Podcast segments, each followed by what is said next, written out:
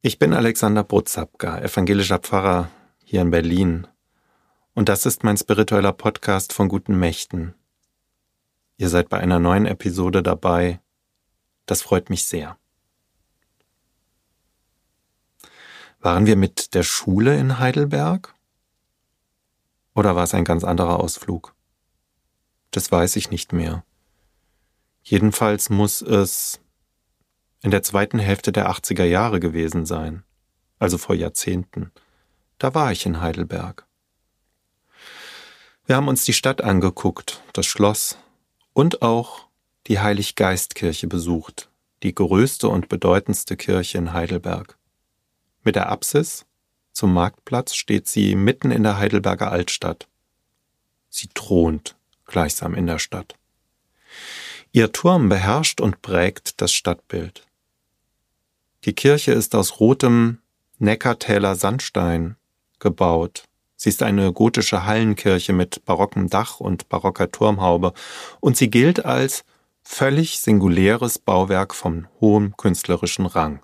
So habe ich es nachgelesen.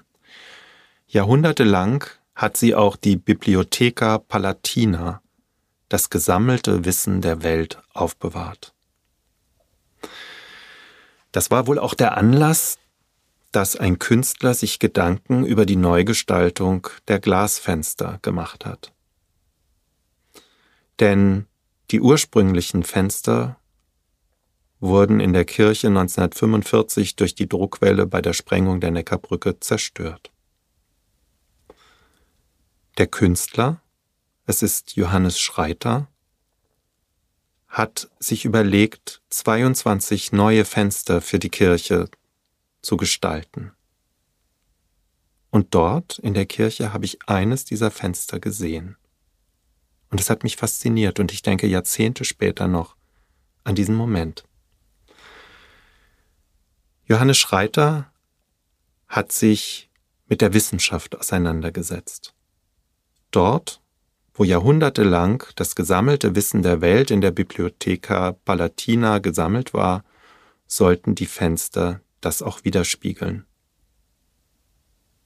Ich stand vor dem sogenannten Physikfenster.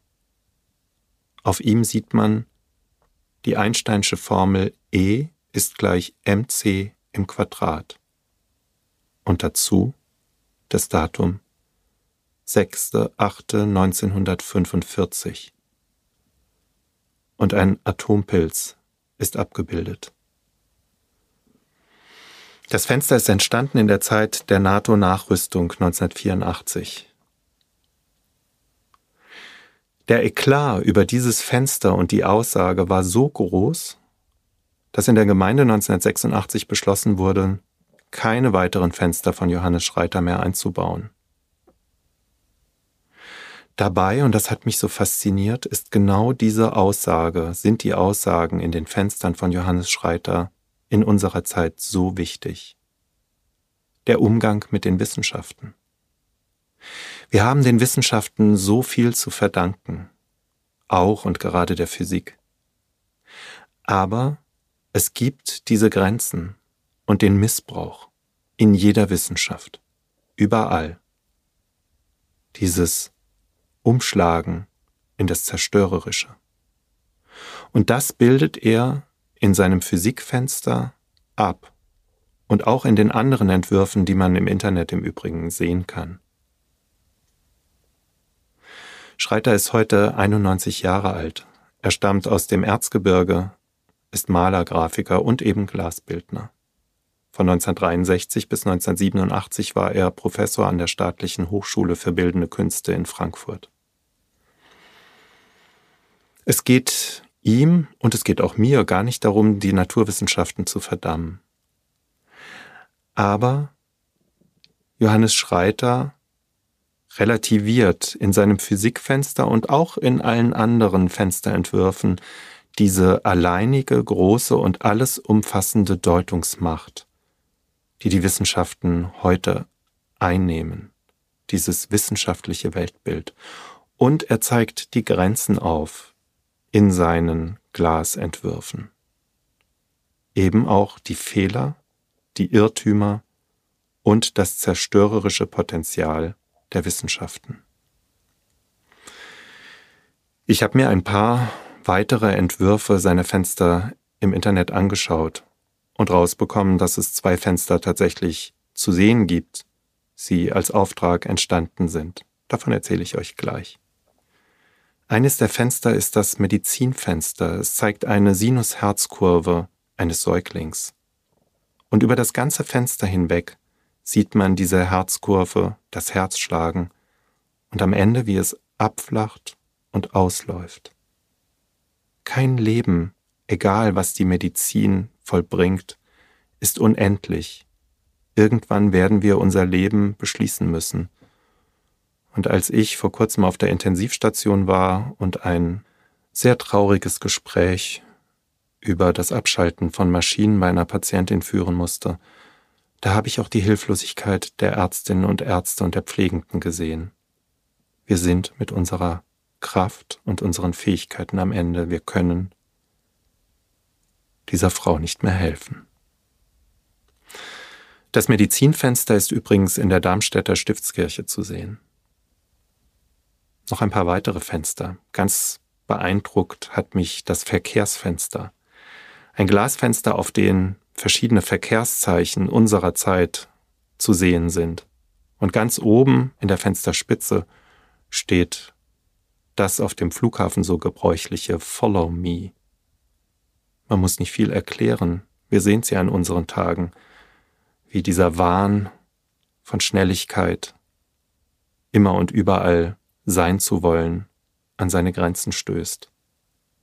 In diesem Fenster ist es zu sehen. Leider ist es nur beim Entwurf geblieben. Das Börsenfenster. Auf ihm sind Börsenkurse aufgemalt, auf angebranntem und brüchigem Papier, vergilbt und mit Sprüngen. Dieses immer mehr, immer weiter, spekulative, kommt an seine Grenzen. Reichtum ist doch nicht in Geld aufzuwiegen. Die Aussage dieses Fensters. Das Biologiefenster, das eine Doppelhelix der DNA zeigt, also unseres menschlichen Erbgutes, das ist tatsächlich auch im Paul-Ehrlich-Institut in Langen zu besichtigen. Schaut's euch mal an, wenn ihr vorbeikommt. Ich finde es faszinierend und vielleicht zieht ihr eure eigenen Schlüsse daraus. Erstaunt hat mich abschließend, dass es auch ein Musikfenster gibt. Musik Noten, die ineinander zerfließen und die plötzlich nicht mehr zu erkennen sind. Vielleicht ist das mit das Anstrengendste zu verstehen, dass alles, auch die Schönheit der Musik, zeitbezogen ist und an seine Grenzen und ans Ende kommt. Dass nichts für ewig da ist, auch das Schönste, was wir Menschen geschaffen haben, nicht. Ich bin Johannes Schreiter für diesen Moment, den ich in der Heiliggeistkirche vor über 40 Jahren gestanden habe und sein Physikfenster betrachten durfte, so dankbar. Weil ich finde, dass er in einer einmaligen Kraft die Fragen unserer Zeit, den Umgang mit Wissenschaften so auf den Punkt bringt in seinen verschiedenen Fenstern, dass es mich auch jetzt noch sehr traurig macht, dass die Verantwortlichen nicht mehr Mut hatten, diese Fenster in der gesamten Kirche einzubauen, sondern einen Rückzieher gemacht haben, weil es offensichtlich nicht opportun ist, Kritik zu üben bzw.